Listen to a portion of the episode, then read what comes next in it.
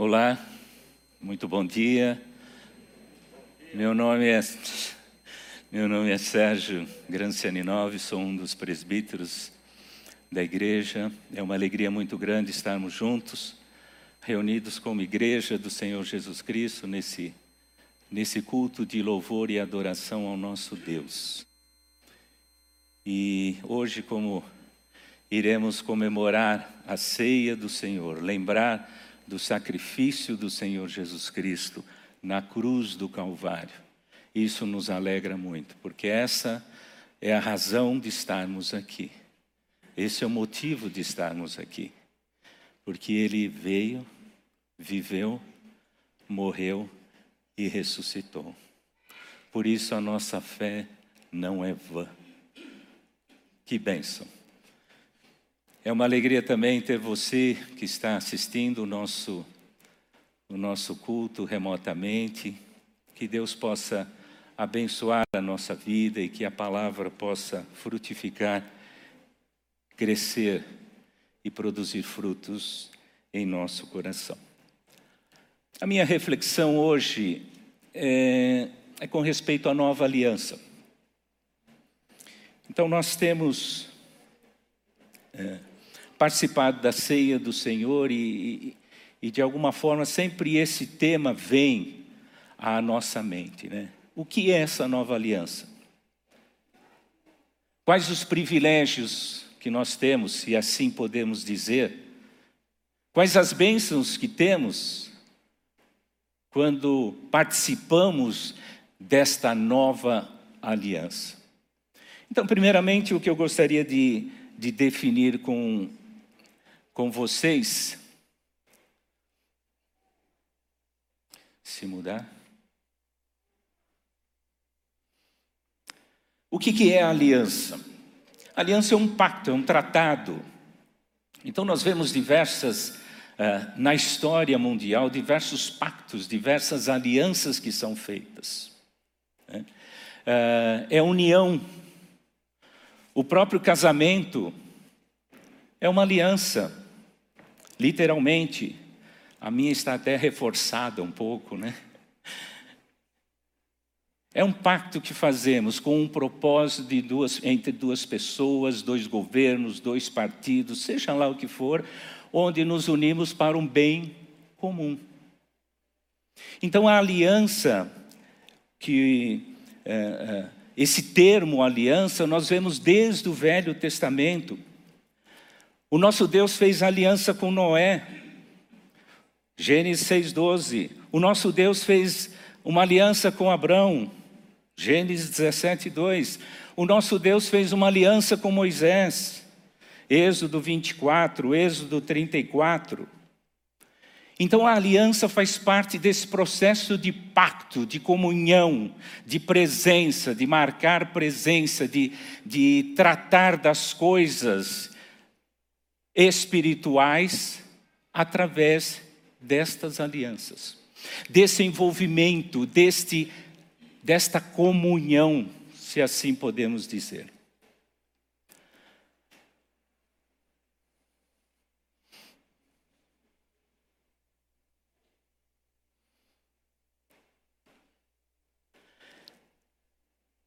Se tem uma nova aliança, tem uma antiga aliança. Por que chamar de nova né, se não existisse uma outra aliança? Então, a antiga aliança que nós vemos, é, é, Deus, é, de alguma forma, fazendo esse pacto com, com pessoas, com o povo de Deus, nós chamamos isso da antiga aliança. E a nova aliança, a que se refere isso? Qual a proposta dessa nova aliança? O que, o que esta nova aliança nos trouxe efetivamente. Porque o Senhor, o próprio Senhor Jesus Cristo se referiu a esta nova aliança. Nós vamos entender um pouco, de uma forma bastante eh, didática, através do livro de Hebreus. Hebreus trata, trata de uma forma bastante interessante esse tema.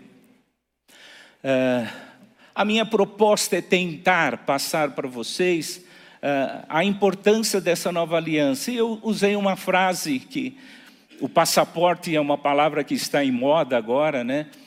É, a nova aliança é o passaporte para a vida eterna, para a herança eterna, como diz o autor aos Hebreus. Alguns, só um parênteses, alguns dizem que Paulo escreveu o livro, uh, o livro, essa carta aos Hebreus, outros dizem que é Apolo, outros dizem que é Barnabé, e na realidade ninguém sabe quem escreveu o livro de Hebreus. Mas o livro de Hebreus nos traz ensinamentos maravilhosos, onde ele faz esse contraponto da antiga aliança e a nova aliança. E o trecho que nós vamos ler é Hebreus capítulo 9, a partir do versículo 1. E ele é bastante didático nisso daqui. Tá? Então eu vou ler esse trecho e explicar, explicar alguns detalhes sobre as regras né, da velha aliança. Ora, a primeira aliança tinha regras para a adoração e também um tabernáculo terreno foi levantado um tabernáculo, um local. Na parte da frente, chamada Lugar Santo, estavam o candelabro, a mesa dos pães, a mesa e os pães da presença. Por trás do segundo véu havia a parte chamada Santo dos Santos, ou Lugar Santíssimo, em outras traduções por onde se encontravam o altar de ouro para o incenso e a arca da aliança, totalmente revestida de ouro.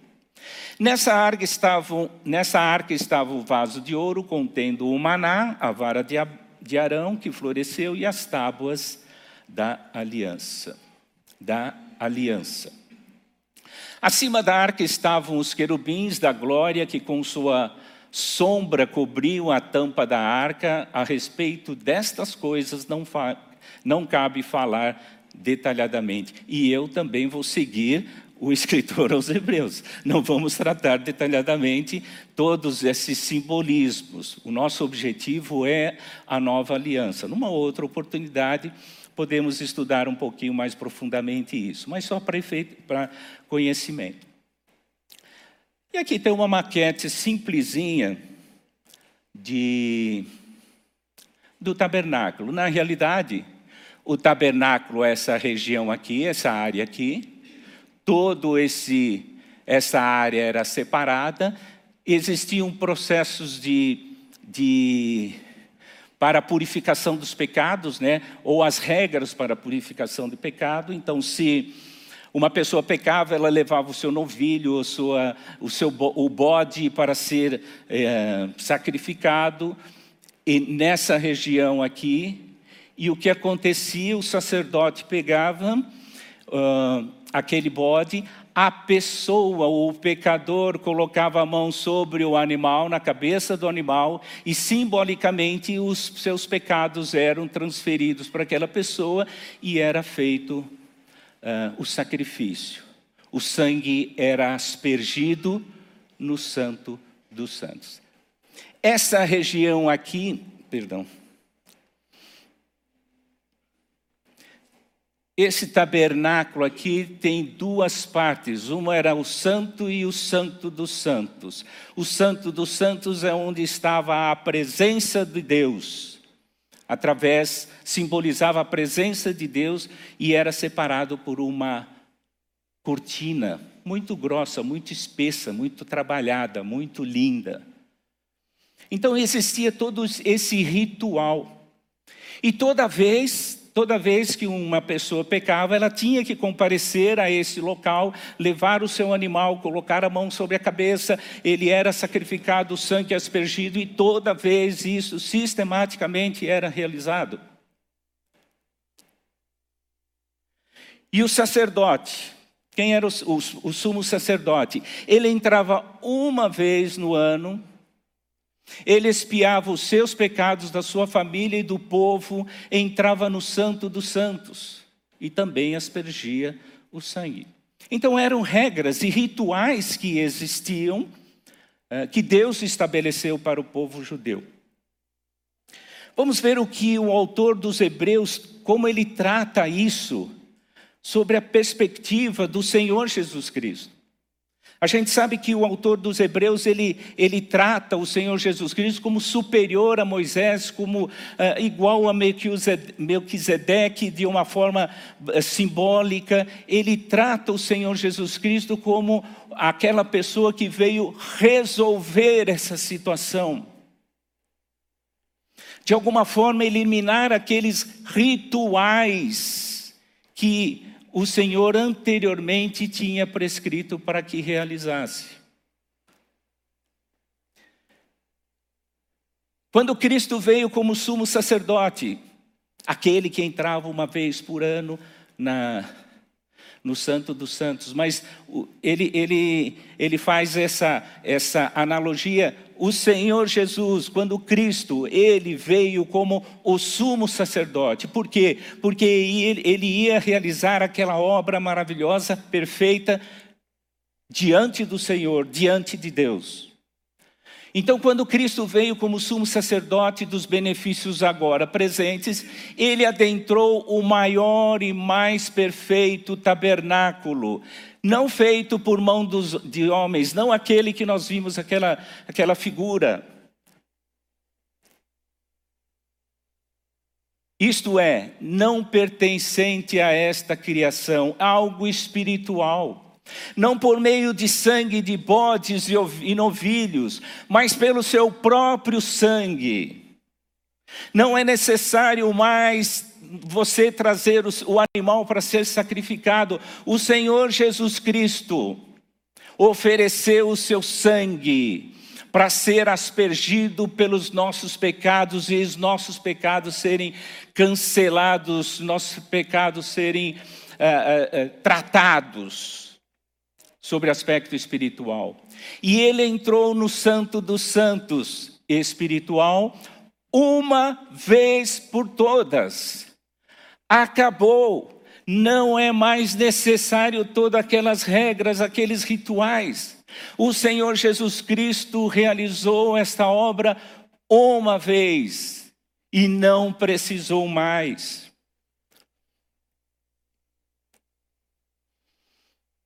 Ora, se o sangue de bodes e de touros e a cinza das ovelhas espalhadas sobre os que estão cerimonialmente impuros os santificam de forma que se tornam exteriormente puros, quanto mais o sangue de Cristo, que pelo Espírito eterno se ofereceu de forma imaculada, sem mácula purificará nossa consciência de atos que levam à morte, de modo que sirvamos ao Deus vivo.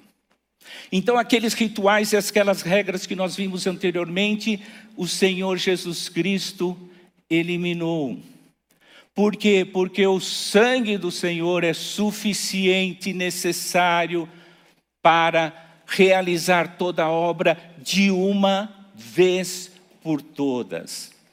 Por esta razão, Cristo é mediador de uma nova aliança, para que os que são chamados recebam a promessa da herança eterna. Visto que ele morreu como resgate pelas transgressões cometidas pela primeira aliança. Gostaria de destacar uh, duas, dois pontos aqui extremamente importantes, que é o resgate e o mediador, ou o resgatador e o mediador. Temos ouvido muito né, nos noticiários a função do resgatador.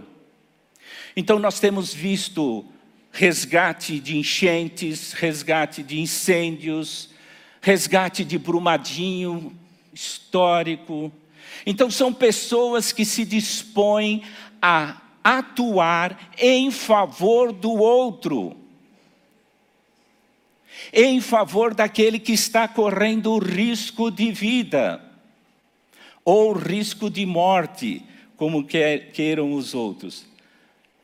Então, estas pessoas estão correndo risco de vida e isto é, de alguma forma, o resgatador vai tentar tratar isso daqui, ou seja, ele vai buscar aquela pessoa que estava com a sua vida comprometida para levar no lugar seguro.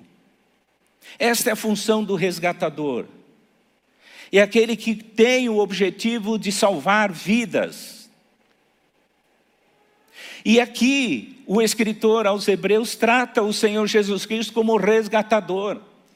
Resgatar do quê? Da morte eterna, das trevas, do inferno nos resgatou, nos tirou das garras do inferno e nos transportou para o reino do seu, fi, do seu filho. Ou seja, nós estávamos morrendo em nossos delitos e pecados e ele nos tirou. Ele, o Senhor Jesus Cristo, nos tirou e nos colocou em lugar seguro. E outra palavra que apresenta aqui é o mediador. O que é o mediador? É o solucionador de conflitos. Então é aquela pessoa que vai tentar resolver conflito. Que conflito? Eu estou muito bem comigo, está nada. A raça humana se separou de Deus e estava em eterno conflito com Deus. Pela sua apostasia, pelo seu distanciamento de Deus, então nós estávamos em conflito, não estávamos seguindo os princípios e os valores cristãos estabelecidos na Sua palavra, então o conflito era recorrente. E o Senhor Jesus Cristo, aqui o autor apresenta o Senhor Jesus Cristo como mediador. Esse mediador tratou desse assunto com Deus, e como não foi pelos argumentos. No que se refere a mim, o Senhor Jesus Cristo, vamos tentar explicar isso. O Senhor Jesus Cristo não, escreveu, ah, o Sérgio é bonzinho. Ah, o Sérgio é uma pessoa muito legal, não matou ninguém, não fez nada errado. Ele, quando era novinho, era muito tímido. Agora nem parece, né? Ele, quando era novinho, era muito tímido. A Sueli que me conhece desde pequeno ela sabe o que eu era. Eu me enfiava dentro da minha, da minha, do meu espaçozinho e me isolava. Eu não era uma pessoa que, que uh, fazia coisas erradas. Cresci na, na, como a gente fala, cresci na igreja, né, dentro dos princípios, mas eu fazia as minhas coisinhas. Ele não usa esse argumento, ele simplesmente apresenta o sangue. E esse resgatador é aquele resgatador que ele apresenta, ele se apresenta como aquela pessoa que vai resgatar e vai pagar o preço. E o preço é o preço de sangue. Continuando no, no livro de Hebreus, agora no capítulo 10. Vamos ver agora, ou tentar passar para vocês. E aí, quais são os benefícios? Por que isso? O que eu tenho para que. Uh, uh, será que eu tenho alguma coisa que, que eu possa desfrutar dessa nova aliança? Se o Senhor Jesus Cristo, de alguma forma, veio, morreu, sofreu na cruz do Calvário, não foi à toa. A palavra de Deus nos apresenta alguns aspectos extrema, extremamente interessantes, e o livro de Hebreus nos apresenta dois interessantes. Vamos lá. Portanto, irmãos, temos plena confiança para entrar no Santo dos Santos, pelo sangue de Jesus por um novo e vivo caminho que Ele nos abriu, por meio do véu, isto é, do seu corpo. Temos, pois, um grande sacerdote sobre a casa de Deus. Sendo assim, aproximemo-nos de Deus com um coração sincero, com plena convicção fé, de fé tendo os corações aspergidos para nos purificar de uma consciência culpada e tendo os nossos corpos lavados com água pura. Apeguemo-nos com firmeza à esperança que professamos, pois aquele que prometeu é fiel. E consideremos-nos uns aos outros para incentivarmos ao amor. Então nós já começamos a ver que o autor ele começa a tratar, olha, não foi à toa. Desculpe a expressão. Não foi à toa que eu morri na cruz do Calvário por vocês. Eu tenho um objetivo maravilhoso para a vida de cada um. Não é simplesmente uma morte. Já tratamos do significado da morte do Senhor Jesus Cristo em outras ocasiões, a dor, a angústia que ele sofreu naquele, naqueles momentos que antecederam e depois da sua, da sua morte e consideremos-nos uns aos outros para incentivarmos ao amor e às boas obras. Não deixemos de reunir-nos como igreja, segundo o costume de alguns, mas encorajemos-nos uns aos outros, ainda mais quando vocês veem que se aproxima o dia. Eu gostaria de destacar dois aspectos, né, dois privilégios que nós cons conseguimos, ah, se podemos chamar assim, conseguimos extrair disso daqui: acesso à presença de Deus. Se vocês lembrarem, eu falei para vocês que o sumo sacerdote entrava no Santo dos Santos uma vez por ano e ele tinha uma cortina que era entre, muito entrelaçada, tinha aproximadamente 10 centímetros, alguns dizem um pouco mais, que separava o santo dos santos dos santos. E algo interessante aconteceu quando, quando o Senhor Jesus Cristo bradou na cruz do Calvário. E diz o texto que quando o Senhor Jesus Cristo estava morrendo na cruz do Calvário, o véu se rasgou de cima a baixo. Um homem não teria condições de rasgar aquele véu da forma que foi rasgado. Uma pessoa não teria condições de, com uma tesourinha, cortar aquilo, não teria condições. Enquanto o Senhor Jesus Cristo dava a sua vida na cruz do Calvário, vertia o seu sangue, Deus tratou de trazer-nos a comunhão perfeita com Ele. O véu se rasgou, o acesso está livre à Sua presença. Pelo sangue do Senhor Jesus Cristo temos acesso à presença dEle. Foi Deus que fez isso, não foi o homem. Deus voluntariamente permitiu, pelo sangue do Senhor Jesus Cristo, acesso à presença dEle o véu rasgou, o caminho abriu, tudo está consumado. O plano perfeito de resgate da humanidade, Deus estabeleceu nesses momentos gloriosos em que Cristo na cruz do Calvário vertia o seu sangue e Deus fazia a sua parte, dava acesso à sua presença por aquele sangue vertido na cruz.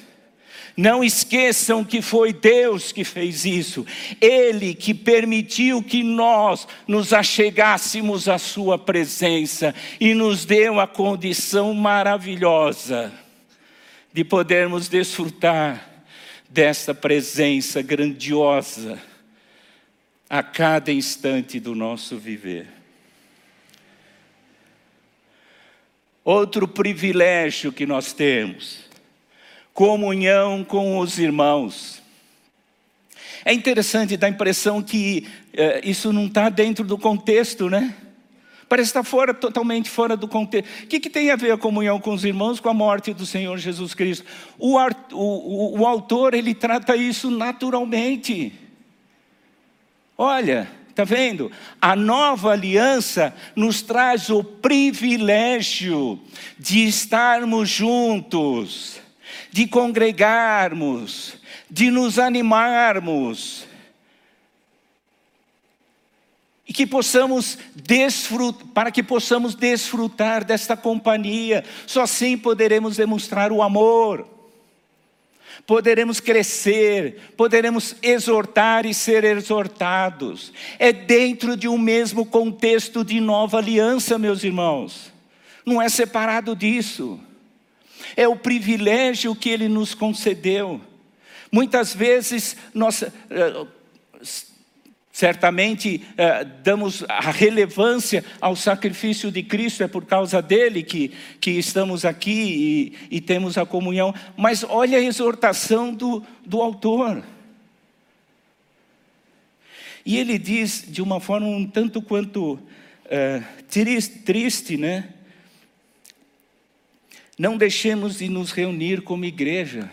É uma exortação que ele está fazendo ao nosso coração. Tenho lido alguns artigos muito desigrejados.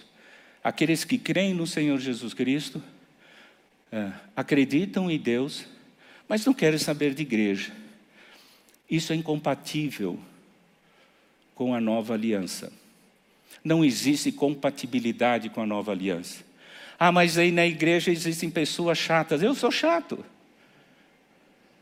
Ah, existem pessoas que não fazem aquilo que eu penso, aquilo que eu quero. Você vai encontrar em qualquer lugar da vida. Mas somos salvos no Senhor Jesus Cristo. Podemos ter a comunhão, podemos nos unir. Pessoas diferentes, com cabeças diferentes, com, ah, ah, ah, cresceram e, e foram, foram formatados de forma diferente, mas podem comungar, podem estar juntos nesse momento de adoração ao nosso Deus. E ele diz com peso no, no coração: não deixemos de nos reunir como igreja segundo o costume de alguns, mas procuramos nos encorajar, procure, que possamos procurar a nos, nos envolver com esse corpo, apesar das diferenças, mas nos envolver para que o corpo cresça, o corpo se fortaleça, para que nós possamos unidos animarmos uns aos outros, nos uh, realizarmos uh, obras em amor, para que o nome do Senhor Jesus Cristo seja manifesto para que a graça do Senhor Jesus Cristo e a misericórdia possa ser vista através da igreja neste local e onde quer que esteja. E onde quer que estejamos, no serviço, na escola, uh, no, no, onde quer que estejamos, possamos ser a, graça, a expressão da graça e a misericórdia do nosso Senhor Jesus Cristo, que só a nova aliança nos proporciona isso, só as novas regras nos, nos, nos que não, não tem regras, o acesso é facilitado. Creia no sangue, você tem acesso à presença de Deus. Creia no sangue, você tem a salvação eterna, a herança eterna do Senhor Jesus Cristo.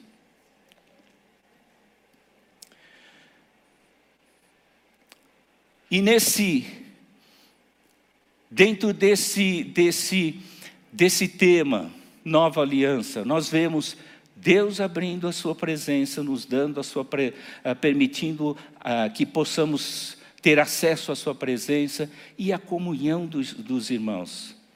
Uh, nós lemos em, em, em Lucas algo bastante interessante relacionado a essa nova aliança.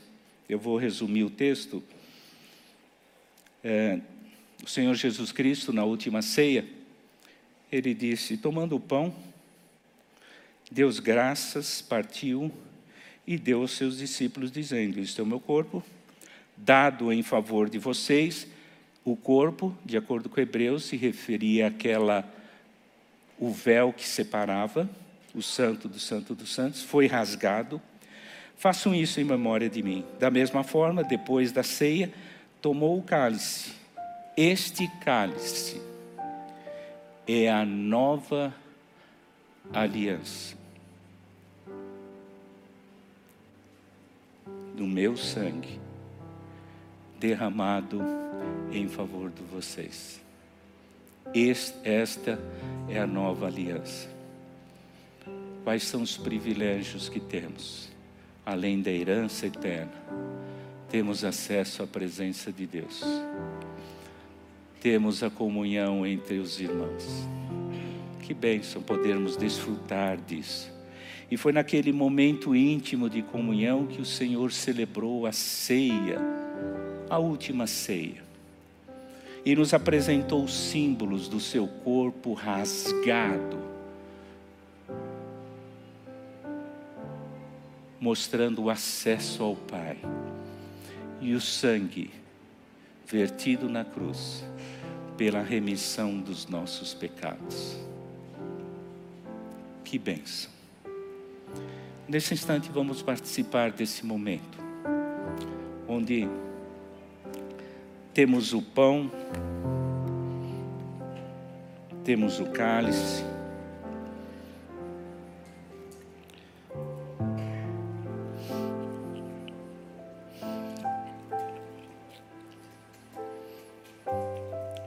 e como o Senhor Jesus Cristo disse,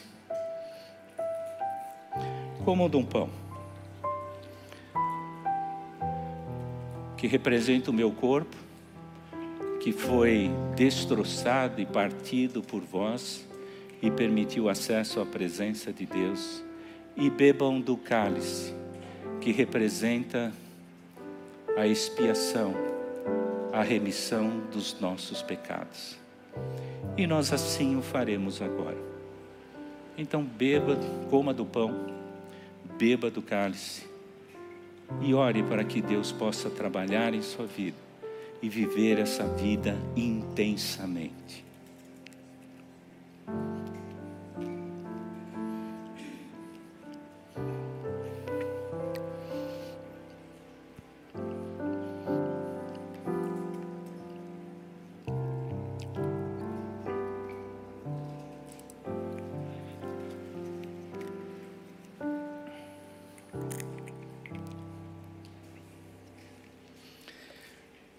Pai querido,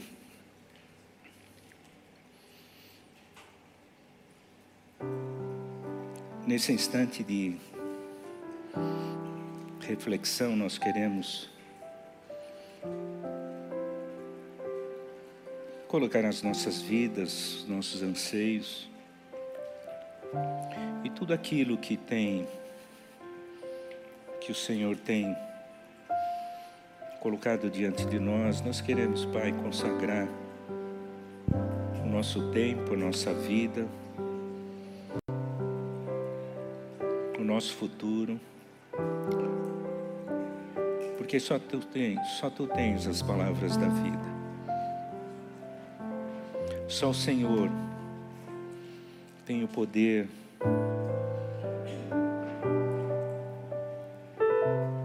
demonstrar a tua graça em nossas vidas e nos, nos fazer viver intensamente aquilo que o Senhor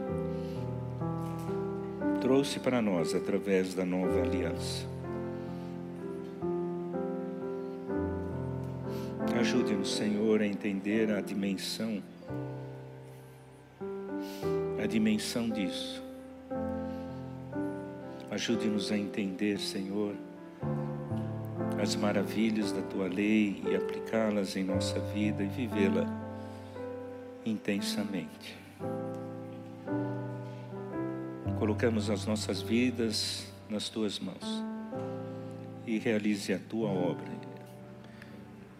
em nós. Oramos em nome de Jesus.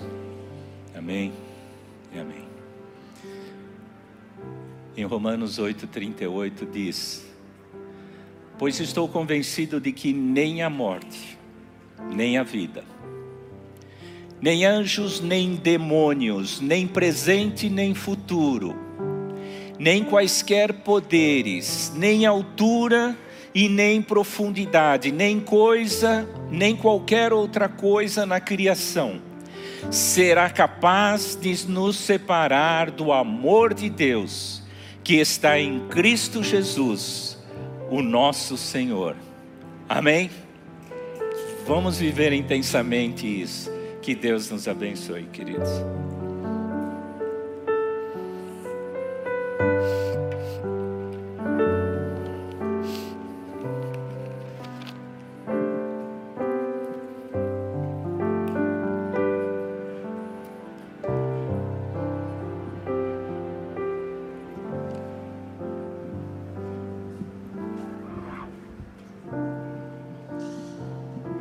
Essa mesma convicção que nós estamos aqui, com esse mesmo espírito de fé e adoração. Eu convido vocês a ficarem de pé para a gente cantar essa canção, amém?